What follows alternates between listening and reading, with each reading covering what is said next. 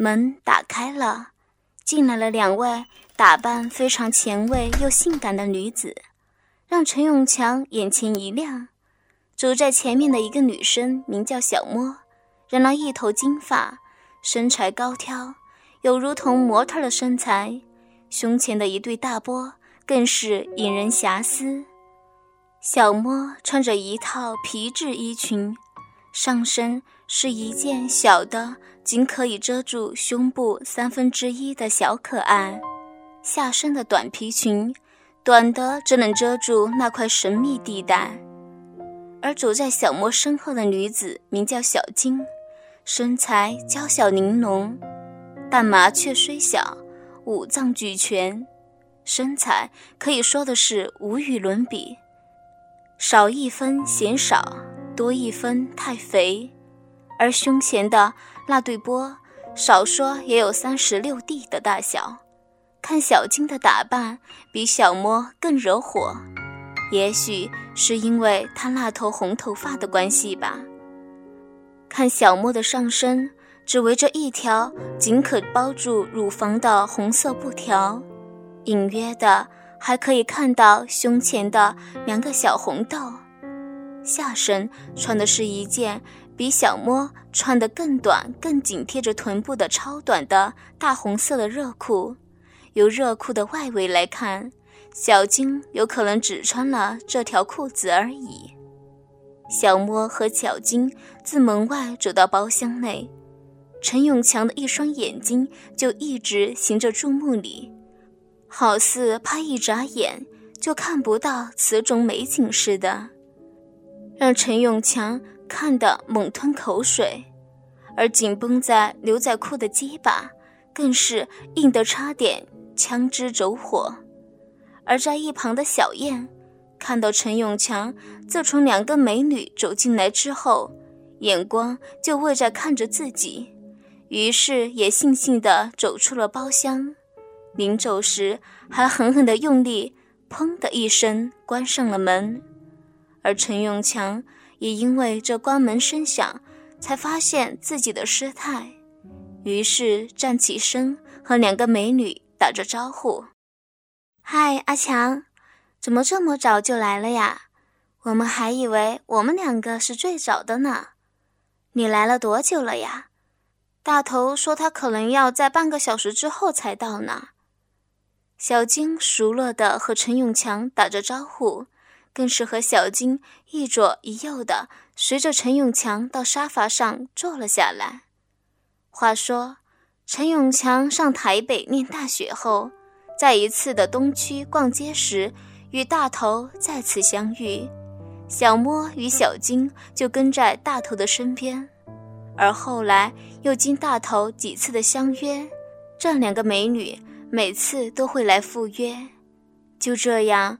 经过了几次的照面之后，大家也不再陌生了，俨然像老朋友一般。但是对陈永强而言，最遗憾的是，像小莫和小金这等绝世美女，认识这么久了，却连边都没有沾过，让陈永强觉得非常的不公平。想想自己是一个高级学府的大学生。模样也长得不比大头差，照理讲，小莫和小金应该会喜欢上自己才对，但偏偏到目前为止还没有机会接近他们，更别想要上他们呢。不过，陈永强也不曾对他们两个放弃过，因为陈永强看得出来，虽然两个人时常的跟着大头。但是由大头对他们两个人的态度来看，大头与这两个美女并非情侣关系。虽然也曾私下的问过大头，但每次都被大头避过话题。久而久之，陈永强也不再追问。就在三个人坐下沙发之后，陈永强双臂立即感受到了两个肉团的挤压。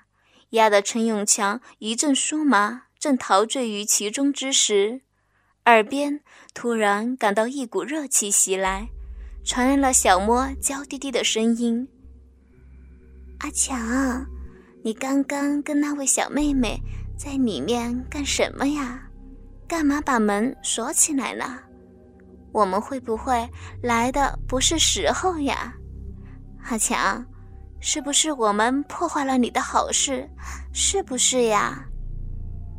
小莫发嗲的摇着陈永强的手臂问着，摇得陈永强又爽又难过，支支吾吾的回答说。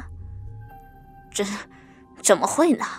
这里是公共场所，我怎么会会在这里乱来呢？刚才是那个小妹有事请教我一些问题，而且门是他不小心上的锁。你们不要胡思乱想。陈永强满脸通红，满头是汗的急着回答着。两个女生看着陈永强一脸的糗样，更是笑得东倒西歪。最糟糕的是，两女的手在自己的身上又拍又摸的，自己的鸡巴也被两个女生不知是故意还是无心的摸了好几下，让自己都快忍不住的想要扑上两个美女。就在这时，门口传来了大头的声音：“什么事情这么高兴啊？讲出来让我听听如何？”两个美女看到大头走了进来，于是站了起来，走到大头的身边。没什么啦，刚刚阿强说了一些在学校的笑话给我们听，我们觉得好笑而已啦。小金一面回答着大头，一边对着陈永强抛着略有含义的媚眼。这时，大头将提在手中的包包打了开来。拿出了一副扑克牌以及一叠千元的大钞，看起来大头今天是好想准备的赌一场。虽然大头平时皆有赌博的习惯，但毕竟还是消遣得多。于是陈永强看出他拿出那么多的钱来之后，好奇的对着大头说：“我说大头，近来是不是发了呀？”想好好的照顾老朋友不成？大头也乐得大声的对着陈永强说：“不错，我老板最近手气不错，又见我办事牢靠，最重要的是帮他照顾两个美女，所以他一高兴便赏了我这么多。”大头说到这两个女人，眼光不经意的看着小莫和小金，让陈永强似有领悟的问。大头，你说的两个女人，莫非是小莫和小金吗？难道不是吗？就是这两个大美女呀！原来，大头这两年来因为没有上大学，而家里又有钱，母亲早逝，父亲又讨了个小老婆，继母也不太管他，老爸又生意忙，而无暇去留意大头的交友情况。因此，在这段期间，大头交了一群爱玩的朋友是可想而知的。而大头口中的老大，早年是一名江湖中人，虽然年纪已是一大把，但是好色成性。而小摸小金的父亲，原来是大头的老板昔日的手下，后来两女的双亲因为出了一场车祸。双双的把家里的经济陷入了绝境，而两女的父亲生平也没有什么亲友，根本无法救济。为了庞大的医疗费用，只好求助于当年的老大。而老大虽然现在已经漂白了，做起了进口生意，但老婆早逝，一双儿女也都成年，长期的居住在美国。虽然坐拥财富，但生活却很空虚。而大头去应聘老大的专职司机时，恰好是两个父亲求助老大救助之时。因大头人长得高大，又一表人才，很快的就被老大看中了。虽然大头名义上是司机，但实际上是老大的贴身保镖。